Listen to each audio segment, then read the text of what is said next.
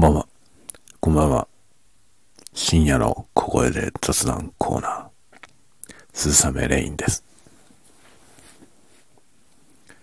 4月9日、やり忘れました。朝の挨拶配信をやり忘れました。えーで、お昼はですね、家族で出かけまして、ちょっと遠方の、イタリアンレストランに食べに行ってきました。まあ、僕のですね、僕は明日明日というかまあ今もう日付変わったんで今日ですが、えー誕生日なので、まあそのパーティーというかね、ということで、お昼に、えー前に住んでたところの近くにあるね、あの、イタリアンレストラン、個人でやってるような、あの、小さいお店なんですけど、すごい美味しいんですよ。すごい美味しいんですよ。で、結構うちの家族は気に入ってまして、そこへ食べに行ってきました。で、そこから戻ってきて、えー午後は、えー昼寝。盛大に昼寝しました。ので、すっかり何にも配信しないまま、えーさっきポッドキャストを撮っていてね、撮りながら撮ってる途中に、あの、まあ、スタンド FM 毎日更新してますとかって喋りながら、あれっつって、あれ毎日って言ってるけど今日やってないんじゃないっていうのを思い出しましたという感じで、えーもう4月9日終わってしまいましたんで、1日抜けました。まあ前にもね、何日か前にも1回抜けましたね。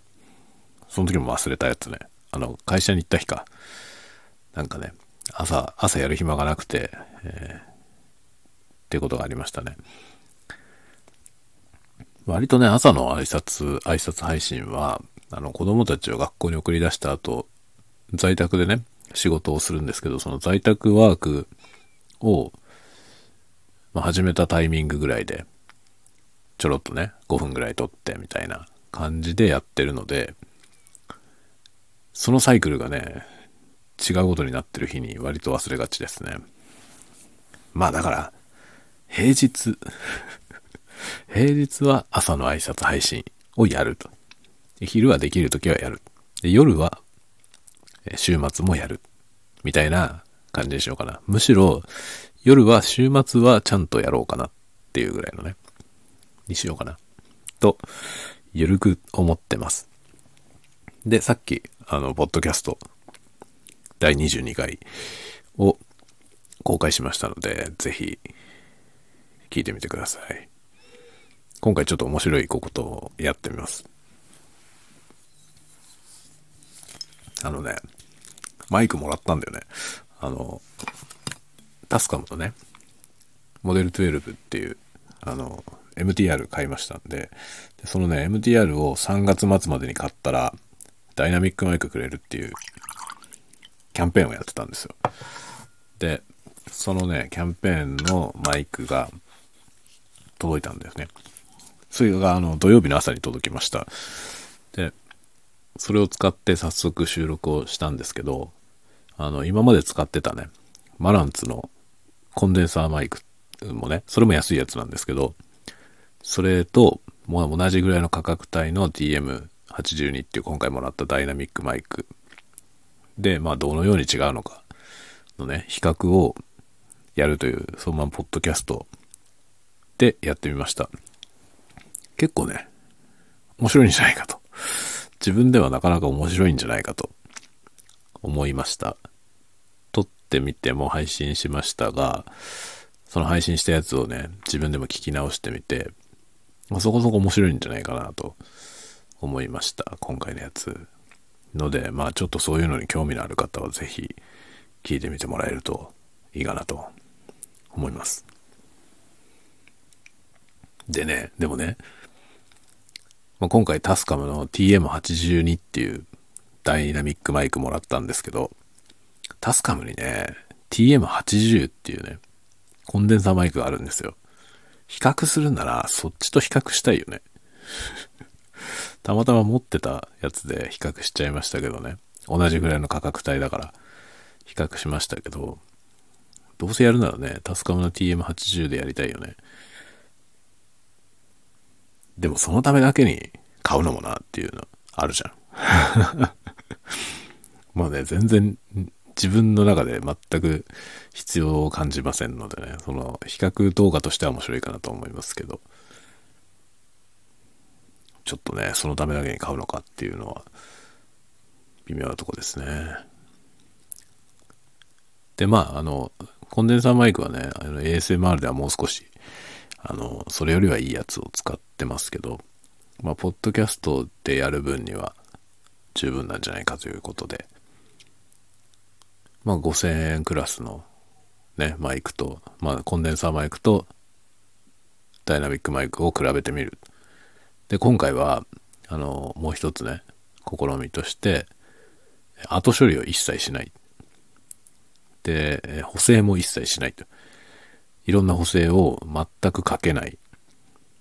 本当にマイクで、マイクだけでね、マイクからオーディオインターフェース、まあオーディオインターフェースでも音を加工するような処理は一切せずに録音して、まあ、要は音量の調整のみで録音しました。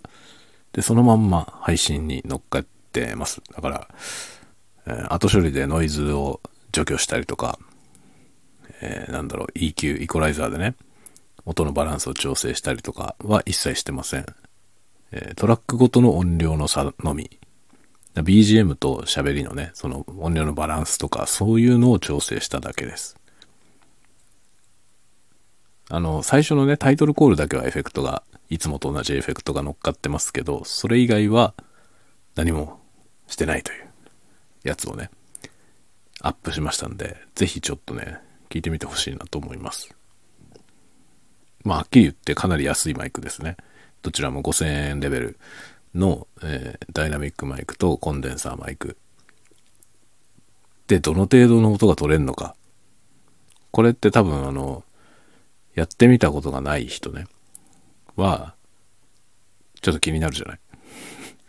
自分がやってみようと思った時にね、どのぐらいの値段のやつ買えばいいのかなって思うじゃないですか。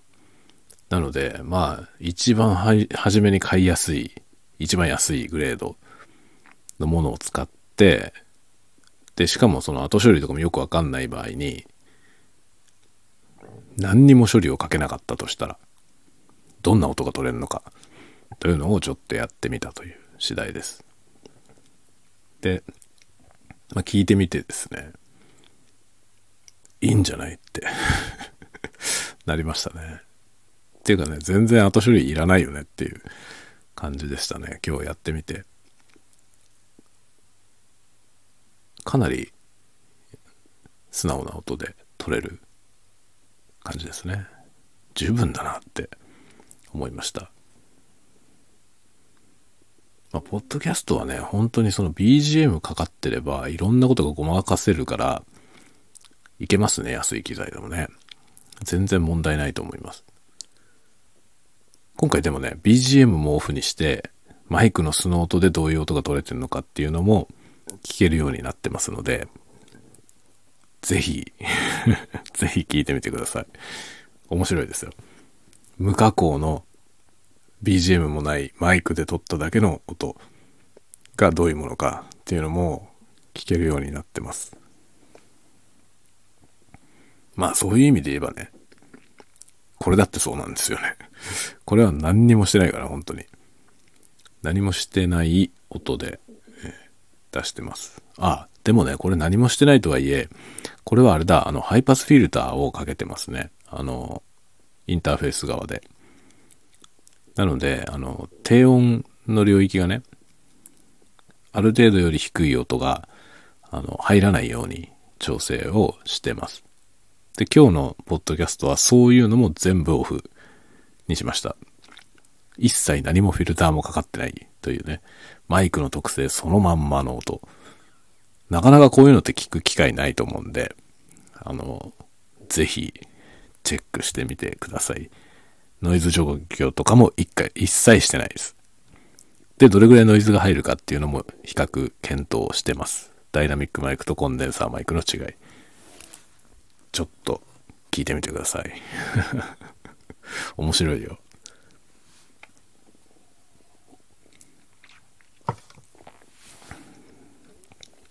でね、スピードキューブ。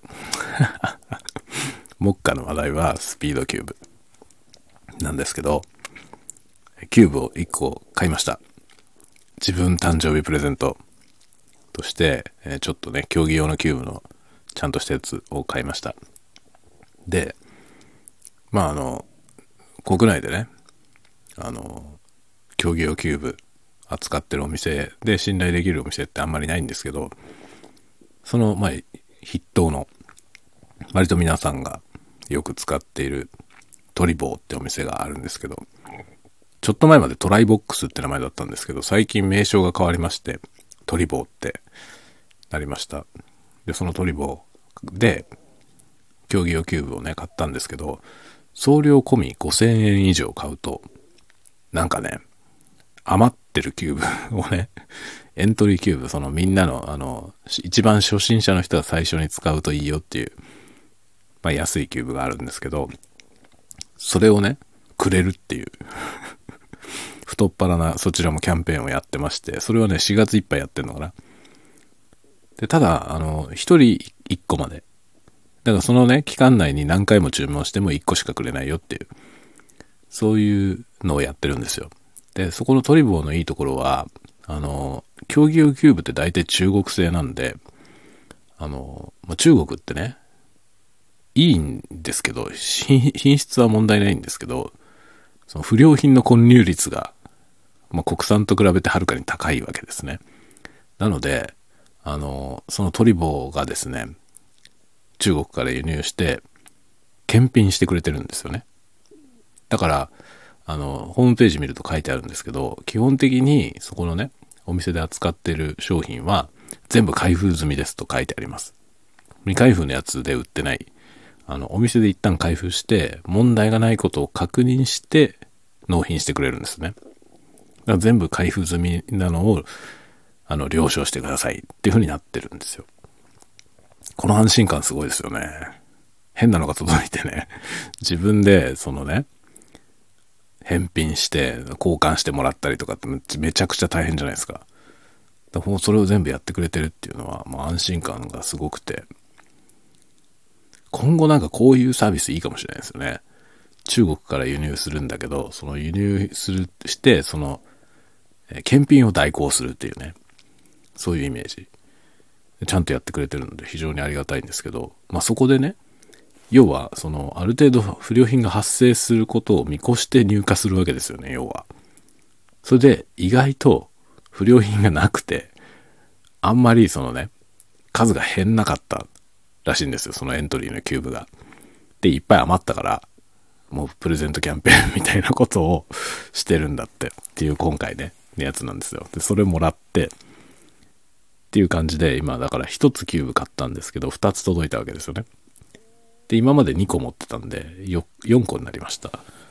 そしたらですね、子供たちが欲しがって、あの、今日届いた新しいキューブの1つと、えっと、公式のルービックキューブのやつを子供らにあげました。で、まあ僕はですね、今まで使っていた、今まで使ってたやつを今ここにね、この寝室に、ここに置いてます。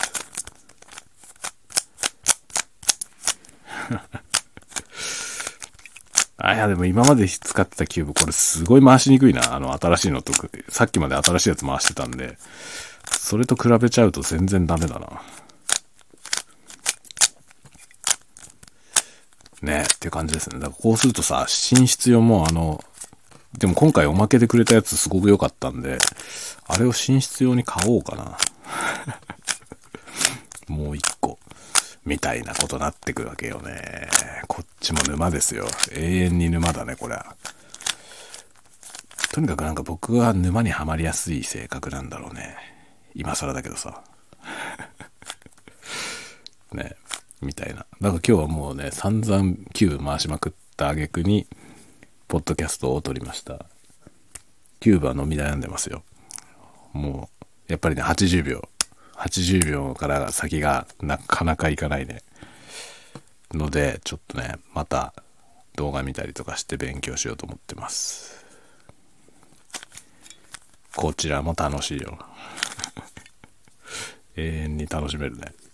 もう本当にね、世の中には楽しいことが多すぎるよね。そんな気がしません？お気楽、お気楽極楽ですから。まあね、お気楽な方がいいよね。お気楽でいられるなら。なかなかね、えー、そういう世情がそういうことを許さないとかいうことはいっぱいありますけどね。でもなんかね、せめてせめて楽しくやりたいですね。というわけで、えー、ついにですね、本日、もう今、日が明けまして、ね、誕生日を迎えましたんで、私、45歳になりました。45歳だって、すごくない？アラフィフ。アラフィフですよ。こんなんでいいのかな、僕。この年齢をね、数字で年齢をこう、思い知るたびにね、まあ誕生日ってさ、やっぱりそう、いやおなしに意識するじゃないですか、年齢のことをね。普段そんなことは全然考えないけどさ、誕生日にさ、こう、何歳になったんだっけって考えるとね、なんか僕こんなんでいいのかなって毎年思うよね。その年々それをね、その思いが強まっていきましたね。だから20代ぐらいの時はさ、別に20代ぐらいでこんな感じで何も問題ないでしょ？あるのかな？あるかもしんないね。問題ないと思ってたのは僕だけかもしんないけど、まあ若い時はあんまり問題だと思ってなかったんですけど、30過ぎたあたりで、30でこれ？みたいな。大丈夫？みたいなのを少しずつ感じ始めて、35でもね、何も変わんないでしょ ?40、何も変わんないですよね。40代ぐらいからはね、もう大丈夫かなってちょっと思いますよ。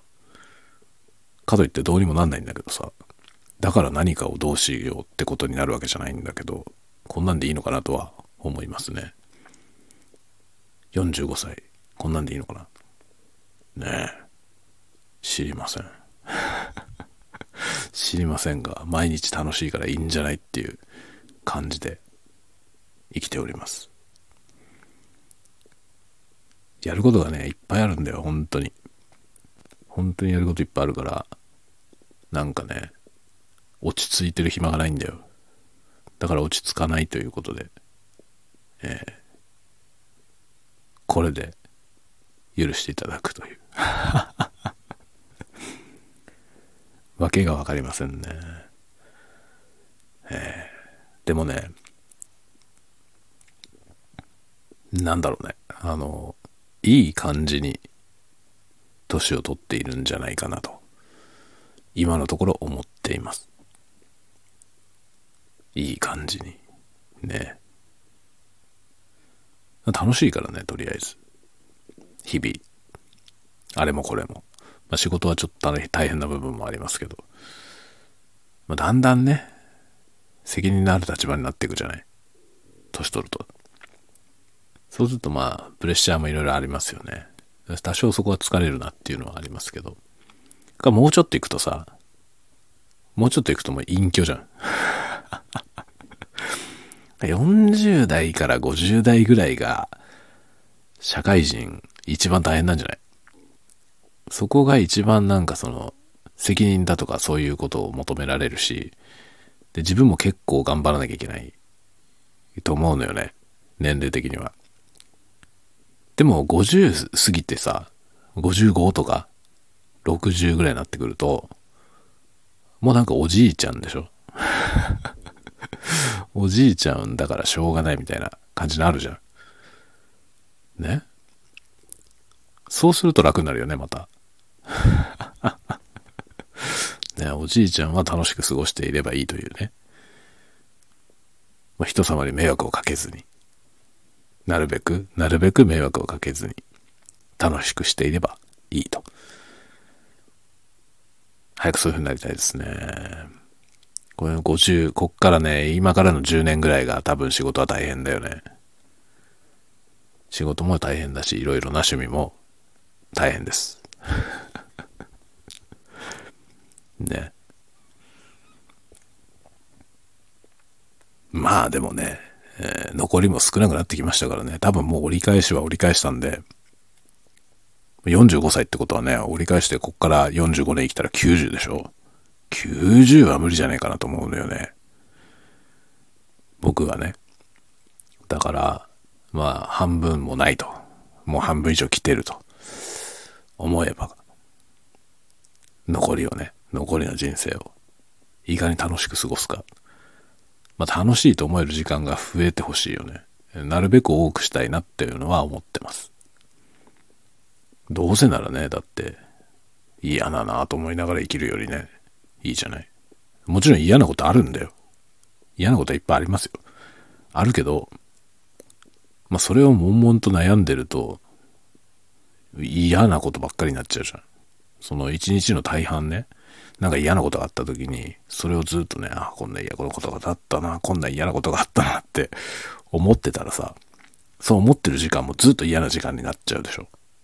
なんか嫌なことがあった時さ、もうそれその時で終わらせて、あとはなるべくもう考えない。難しいんですけどね。それは難しいんですけど、よりなんか楽しい方に持ってくっていうのを割と心がけてますね。もうだって生きてる時間ね、残りの生きてる時間短いからさ、それをなるべくいい時間にしたいじゃない。どうせなら。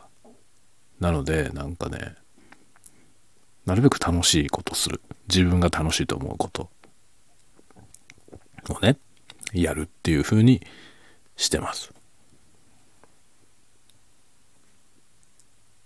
まあそれが一番いいよね、多分ね。なかなか難しいんだけどね、これは。だけど、でもね、意識しないとできないよね。楽しいこととさ、嫌なことがね、起こった時にね、同じぐらいのインパクトとして起こった時に、楽しい思い出よりも嫌な思い出の方が残るんですよね。そんなことない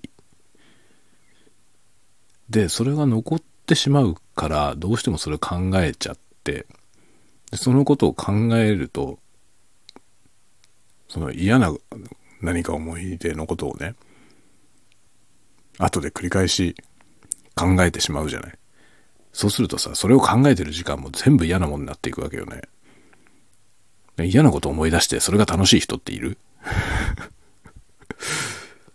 それが楽しい人は別にいいと思うんですよ。楽しく思い出せばいいと思うんだけど、僕ね、嫌なことを思い出すと嫌な気分になるんですよね。多分その方が普通だと思うんだけどね。だからなるべく思い出さないようにするわけ。こう嫌なことがあったって言った時にね、もう忘れよう。しょうがないから。ね。もうだってもう起きてしまったことはしょうがないじゃん。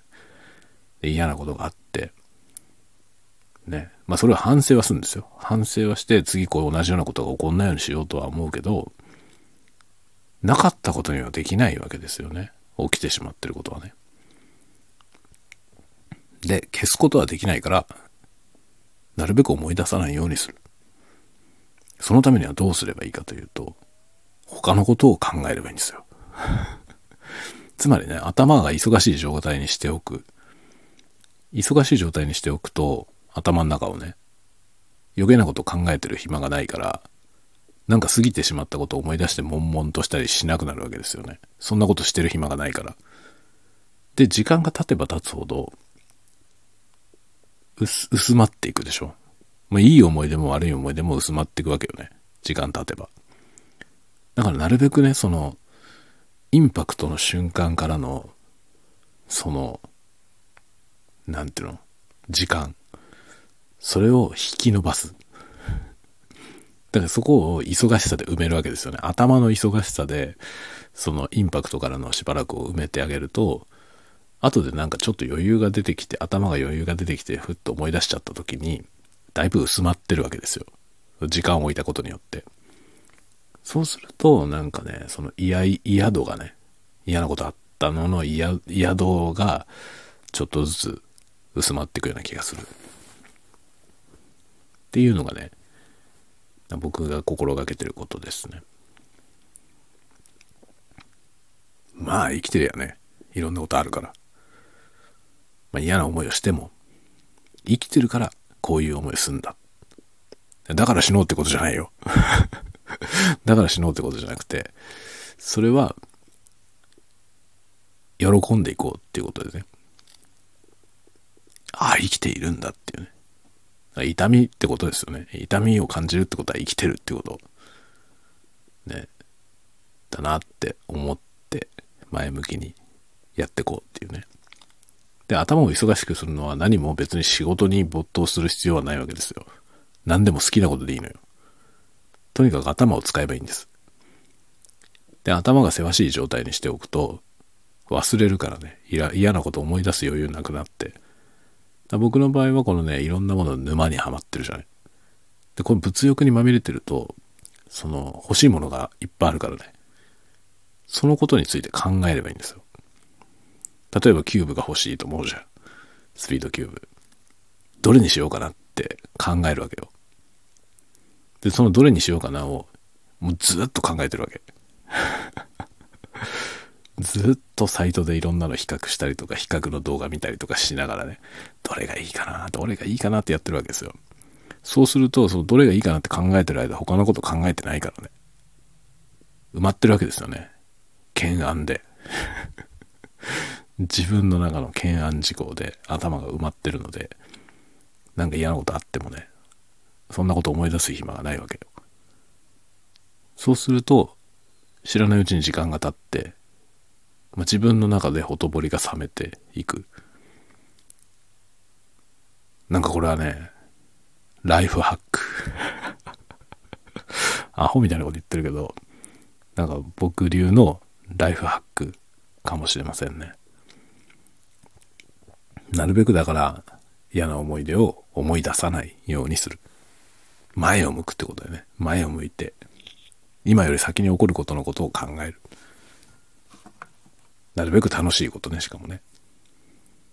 なんか憂鬱なことを思っちゃうとさ、どうしてもね、明日胃カメラを飲まなきゃいけないとかさ、そういうことを思っちゃうと、憂鬱な気分になるでしょ。胃カメラは最悪だよね。胃カメラの前の日なんてもう胃カメラのことしか考えられないからね。逆に言うと、それ以外のいろんな嫌な思い出とかは、明日胃カメラだと思えば忘れられるわけよ。うわと思うから、胃カメラ嫌だなっていう のでね、いろんなことが忘れられるんですよね。ライフハック、これはライフハックよ。少し酔っ払ってるかも。今飲み始めたから。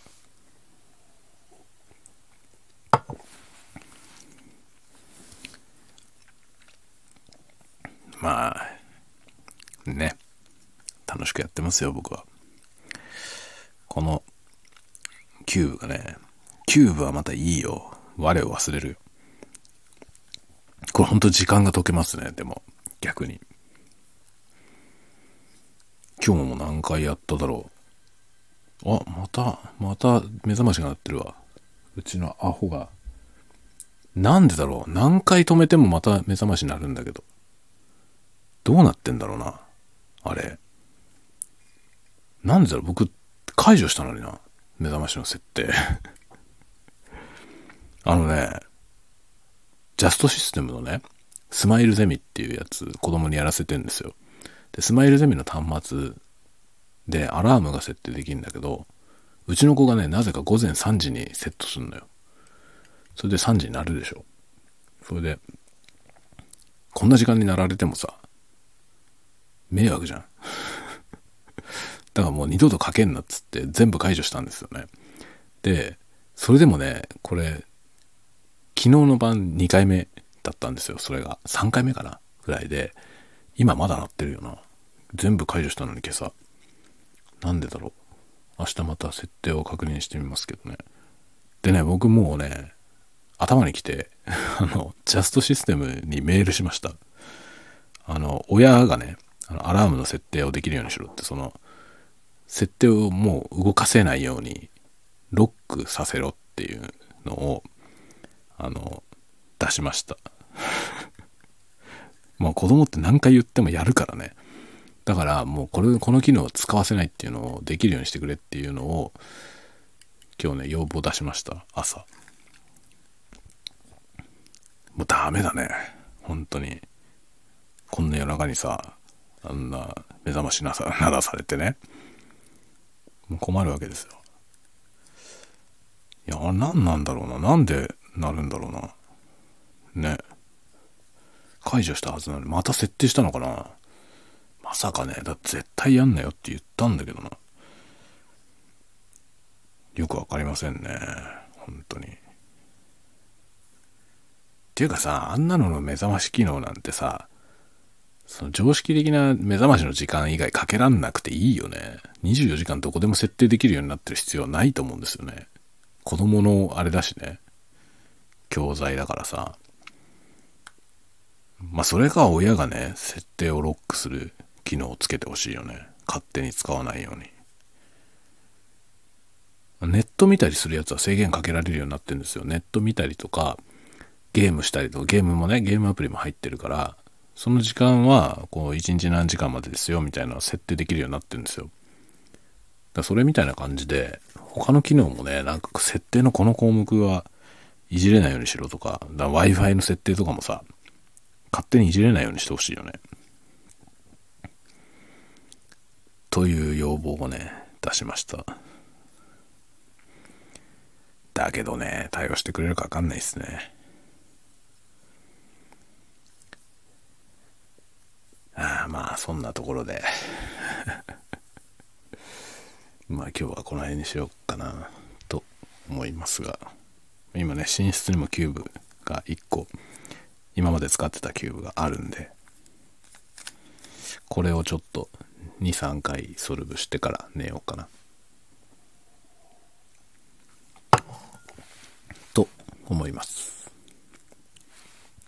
いや、新しく買ったキューブが良すぎて、このこれつい昨日までこれずっと使ってたんだけど、こんなにもっさりしてたっけって今ちょっと思いました。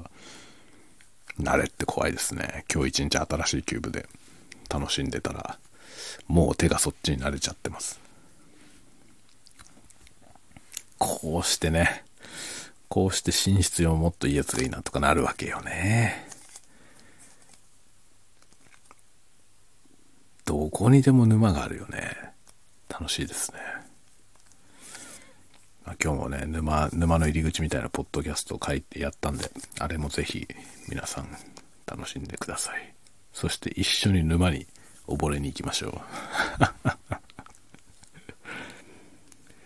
ではでは、また、えー、明日？明日ですか明日というか日曜日ね。日曜日もまた夜にえ、お会いしましょう。多分朝はもう省略します。明日も。はい、という感じで。まあ一日どっかのタイミング、朝昼晩どっか一回はやるよっていう、そういうスタンスでやっていこうと思います。では、おやすみなさい。おやすみなさい。おやすみなさい。